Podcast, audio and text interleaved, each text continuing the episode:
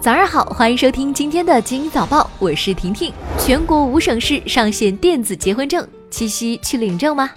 昨天，浙江、江苏、江西、福建、重庆五省市率先宣布，可以在支付宝领取电子结婚证。电子结婚证和实体证相对应，已经登记结婚的夫妻上支付宝搜“电子结婚证”，进入当地一网通办小程序，选择电子证件，刷脸就能领取到电子结婚证，在购房贷款、财产公证等业务中使用。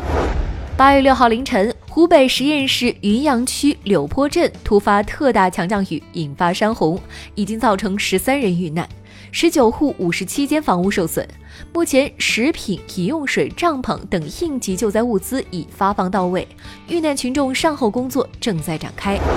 下月起，京东金融还信用卡一万元部分收费百分之零点一五。八月五号起已开始试调整，而从八月二十九号起，百度旗下度小满还信用卡每笔都将额外收取实际还款金额的百分之零点一作为手续费。至此，在还信用卡服务商方面，微信、支付宝、京东金融、百度旗下度小满均已告别过去的完全免费时代。据路透社报道，苹果公司昨天正式面向消费者推出了其虚拟信用卡 Apple Card。苹果表示，对于 Apple Card 感兴趣的少数消费者已经开始收到注册邀请。Apple Card 发行银行是高盛，目前仅支持美国用户申请。与传统的信用卡不同，对于 Apple Card 来说，每一部 iPhone 将对应一张虚拟卡，并没有传统的信用卡卡号。所以呢，这是和花呗类似的产品吗？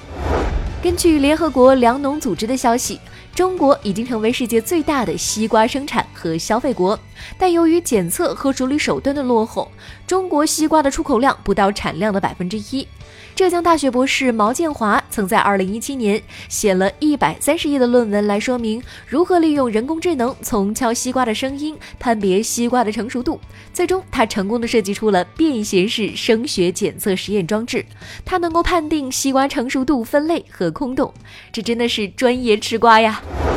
二零一九年九五后恋爱报告发布，对全国单身用户进行抽样调查，共回收一点八万份有效问卷，从择偶标准、相处模式、年龄、收入、地域等多个维度对年轻人的恋爱状况和婚恋观进行分析。这份报告显示，有七成以上九五后愿意每年在恋爱上花费二点四万元左右。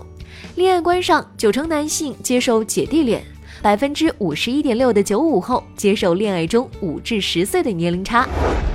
今天的精英早报就到这里，我是精英九五电台的婷婷，祝你度过美好的一天，明早见喽。